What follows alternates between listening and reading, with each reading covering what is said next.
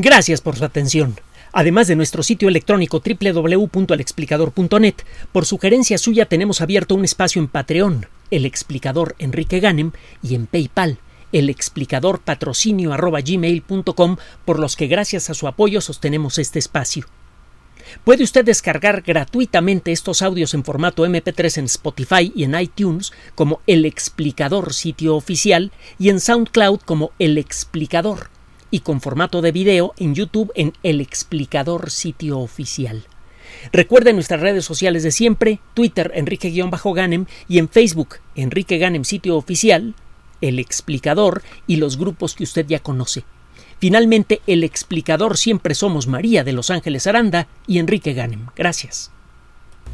Si usted nos ha hecho el honor de escuchar los audios anteriores, probablemente recordará que dijimos que hay tecnología naciente que en pocos años podría cambiar de manera espectacular muchos aspectos de nuestra vida. Y que esa tecnología va a, exigir un examen profundo del potencial que tiene esa tecnología para poder usarla de la mejor manera posible.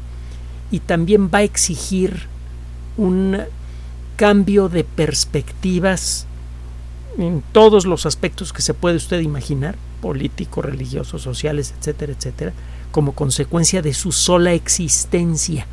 Deje usted de su aplicación. Aquí le voy un ejemplo. ya verá. En, eh, el año 2020, Douglas Buckinston, un investigador, realizó un experimento que, si no está usted informado, parece verdaderamente de Frankenstein. Resulta que este investigador tomó células individuales de eh, eh, embriones de una ranita conocida para nosotros los biólogos, Xenopus, una ranita con características muy especiales, tanto físicas como genéticas. Otro día platicamos de Xenopus con más detalle para no perder el ritmo de lo que le estamos platicando. Pero usted puede buscarlo en la Wikipedia, es con X, Xenopus. Bueno, toman estos, ah, estas células embrionarias de Xenopus y les hacen algunas modificaciones genéticas. Estas modificaciones han sido diseñadas por computadoras que utilizan un sistema de inteligencia artificial y con base en lo que sabemos del funcionamiento de ciertos genes, etcétera, etcétera, se programa biológicamente a esas células para que realicen una función. Una vez programadas, estas células en un sentido muy estricto, ya no pertenecen a ninguna especie que exista en nuestro planeta. Son tan diferentes por los cambios que se les hace que son seres vivos que no pueden clasificarse fácilmente en ninguna categoría zoológica, botánica o de cualquier otro tipo. Y como están programadas para realizar labores específicas, pues eh, son, son robots, robots biológicos. Acuérdese que el término robot originalmente eh, tomó su nombre original del, eh, me parece que del checo. hay una novela que se llama Los robots universales de Rossum, una novela de ciencia ficción, bueno, más bien una obra de teatro que se puede leer como novela de un autor checo, Karel Čapek. Es de la década de los 20. Se está cumpliendo un siglo precisamente la obra de Čapek y eh, fíjese lo que ha pasado desde entonces.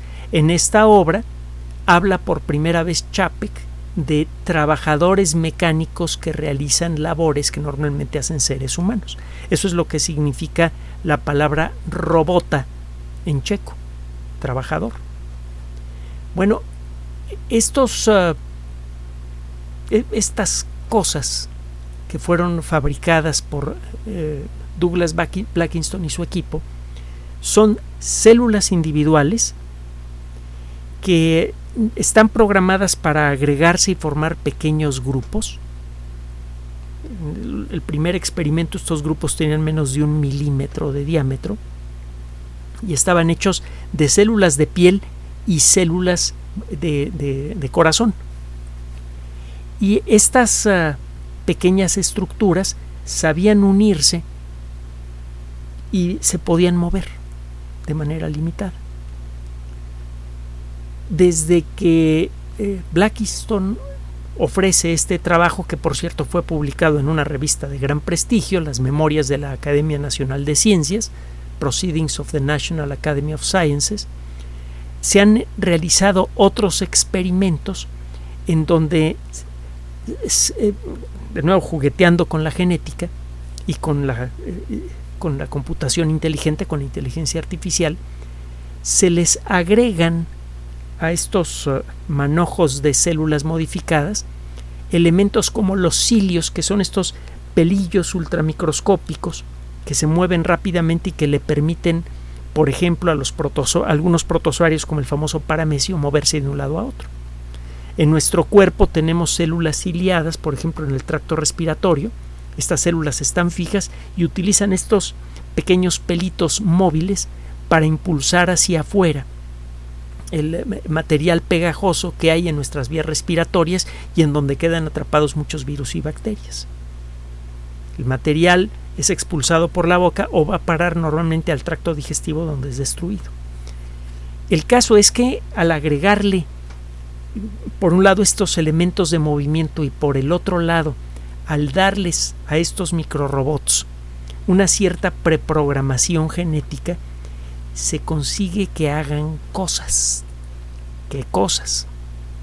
Bueno, no le vamos a hablar de lo que sucedió en el 2020 sino de lo que está sucediendo ahora como consecuencia del trabajo de un experto en, computación y experto en robótica de la Universidad de Vermont, Joshua Bongard. Está trabajando con colegas de la Universidad Tufts y de la Universidad eh, de Harvard. Eh, de hecho, las personas que trabajan en la Universidad de Harvard pertenecen a un instituto con nombre muy sugestivo, el Instituto eh, WISS, WYSS, para ingeniería inspirada en la biología, así se llama esta institución. Bueno, mm, lo que han conseguido es que con la ayuda de estas células cuyo, cuyo contenido genético y cuyo comportamiento fue diseñado por computadora, se puede conseguir que estas células individuales naden dentro de un pequeño plato de Petri, encuentren células individuales y las peguen de la manera apropiada. Estas células individuales se ensamblan y se convierten en nuevos robots. es casi casi como si un robot, bueno, no es casi casi, es un robot microscópico que está construyendo a otro robot. En la actualidad esto sucede con los robots industriales de manera muy limitada. Hay desde luego fábricas que producen robots industriales y utilizan robots como parte de su línea de montaje. Pero nunca antes en el mundo de la robótica se había dado el caso de un robot de uso general que pudiera construir copias de sí mismo le decía que este que de lejos este experimento parece verdaderamente frankensteiniano porque suena a que se ha construido vida artificial y vida que es capaz de reproducirse, algo que por cierto escapa a las capacidades del monstruo de la novela que arrancó la tradición moderna de la ciencia ficción. La primera novela de ciencia ficción de corte moderno es precisamente Frankenstein y la escribió una mujer, por cierto, para que luego no creamos que ni la ciencia ni el mundo de la literatura asociada a la ciencia es terreno de hombres. Eh, sí hay problemas de machismo, desde luego, eso es inevitable, pero es más difícil que, que prendan en el mundo de la ciencia, como consecuencia de la objetividad que se le exige a todas las personas que, que trabajan en ella. Bueno, este primer experimento lo único que demuestra que por cierto también está publicado en las memorias de la Academia Nacional de Ciencias, Proceedings of the National Academy of Sciences, y el artículo es descargable, así que si le interesa puede usted buscarlo y descargarlo, asegúrese de hacerlo en esta fecha, porque obviamente la revista va cambiando eh, día con bueno, semana con semana. La cosa es que eh, se puede construir el comportamiento de células individuales a voluntad. Ahorita lo que podemos hacer es desde luego algo muy somero. Podemos conseguir que las células programadas artificialmente simplemente busquen otras células como ellas y, formen pequeños grumos. Pero lo que sigue puede ser mucho más interesante y también tiene lo suyo de inquietante. Usted podría, por ejemplo, tomar células embrionarias de animales marinos, células que saben vivir en el mar, y podría preprogramarlas para hacer dos cosas. Uno, reproducirse dentro de ciertos límites. Y dos, buscar partículas de microplásticos y otras porquerías en el mar y llevarlas para formar grandes grumos que sean fáciles de sacar con una red. Si tiene usted una zona del mar muy contaminada, la podría acercar, podría echar estos, eh, estos xenorobots, como se llaman, xenorobots, y ellos se dedicarían a buscar estas partículas de microplástico y eh, juntarlas para formar grumos que usted podría sacar con facilidad. Eventualmente quizás hasta las podría soltar en el mar. El problema es que está usted soltando un organismo con una genética Vaya, aunque la maquinaria genética de estas células es igual a la maquinaria genética de todos los seres vivos, la información que está guardada allí no lo es. Estaría usted soltando un ser vivo sintético en el mar, quién sabe con qué consecuencias. Una de las características de los xenorobots, por cierto, de los que ya se construyen, como los que construyó este grupo de investigación que le mencioné, es que no solamente son capaces de moverse y hacer ciertas funciones, sino que también son capaces de autorrepararse. Estos xenorobots están hechos de manojos de unos cuantos, unos cuantos centenares de células y si algunas de ellas son lastimadas, por el motivo que sea, el xenorobot es capaz de reemplazar esas células. Dentro de ciertos límites se puede autorreparar.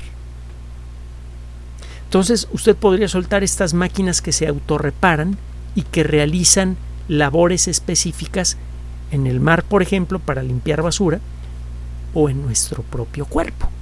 Y es aquí donde las cosas se vuelven al mismo tiempo maravillosas e inquietantes, todavía más.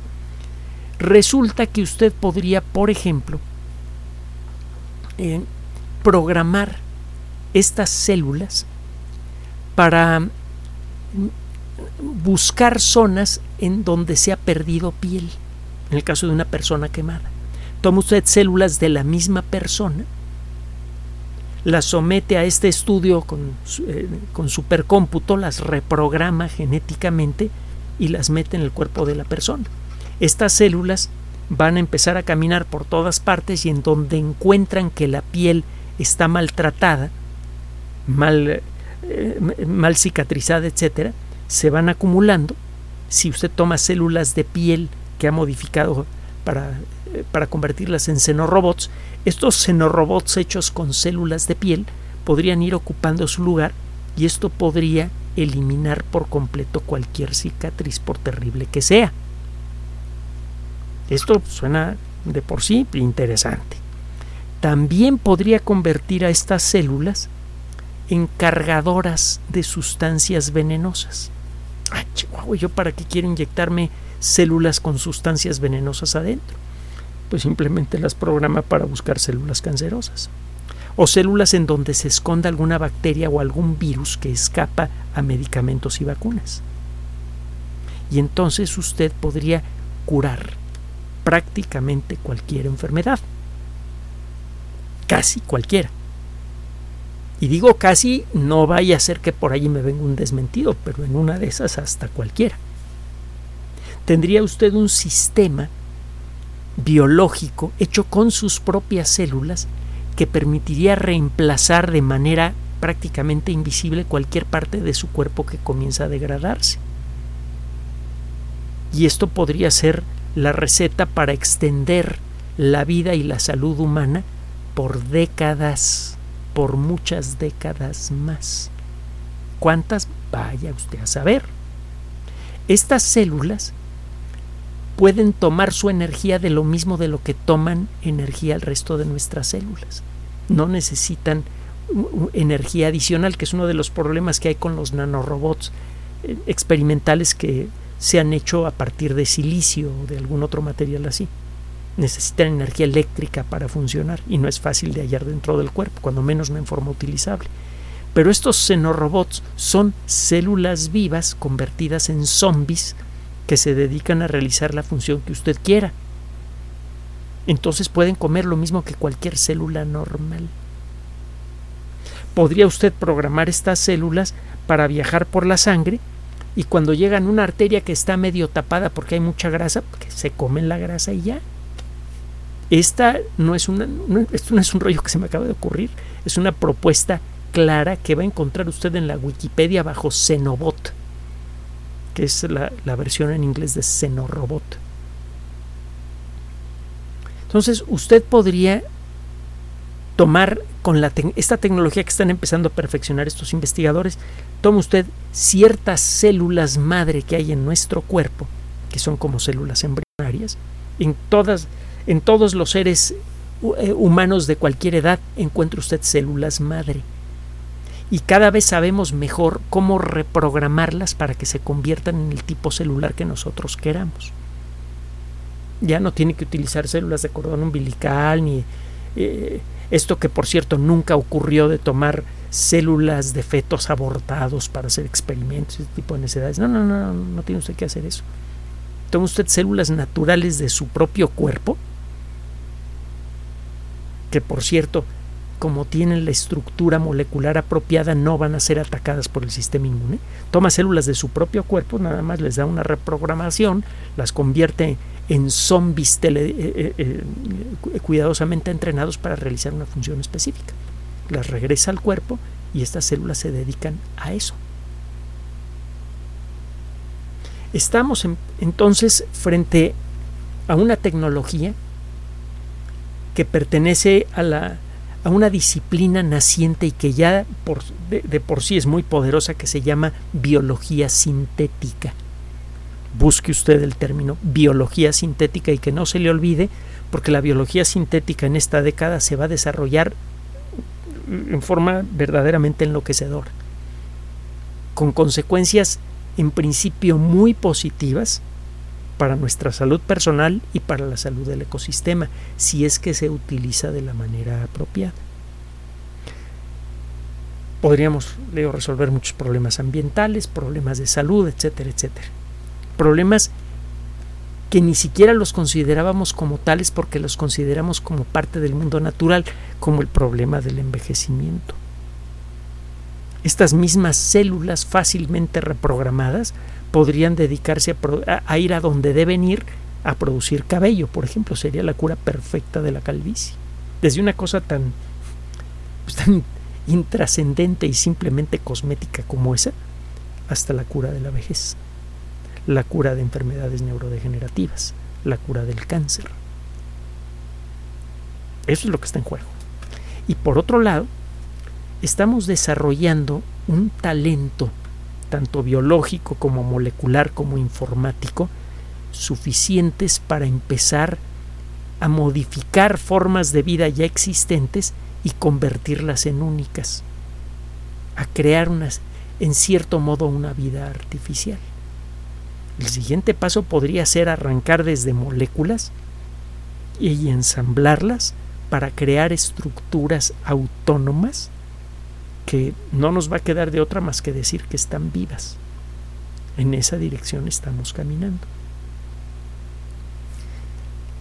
Esto desde luego tendría un impacto intelectual, filosófico enorme, porque siempre consideramos que la vida es un fenómeno que solamente puede ser creado por fuerzas que escapan a nuestro control. Y esto podría dejar de ser cierto en esta década. De hecho, según como quiera usted interpretar estos resultados, a lo mejor ya sucedió. Con el paso de los años, el conocimiento científico nos otorga un mayor entendimiento del mundo. Y de pronto descubrimos que siempre hemos tenido al alcance el hacer cosas que escapaban a nuestra imaginación. La ciencia lo único que nos hace es revelar cómo funciona el mundo y a partir de ese, de ese nuevo conocimiento, a partir de esa apertura de ojos intelectual que, que es el, el, quehacer de la ciencia, el revelarnos la naturaleza del mundo, viene la, la idea de que de pronto podemos hacer cosas que considerábamos imposibles. El conquistar el sistema solar ya lo tenemos más o menos digerido. El explorar el fondo de los mares lo tenemos muy claro, ya lo, hemos hecho y las imágenes están en Internet. Y hay muchas otras cosas que eran imposibles para nuestros ancestros que son del diario. Como volar en una máquina que pesa más que las carabelas de Colón, con centenares de personas aburridas a bordo, a la velocidad de una bala y mucho más alto que el monte Everest. Eso pasa todos los días, ya nadie le presta atención a los aviones. El caso es que la ciencia poco a poco va haciendo posible lo imposible. Y ahora más que nunca, comenzando en esta década, va a ser importante que la colectividad conozca el nuevo conocimiento que estamos empezando a crear, el nuevo poder tecnológico que estamos empezando a crear como consecuencia del trabajo científico, porque ahora más que nunca va a ser necesario aprender a utilizar este conocimiento con sabiduría.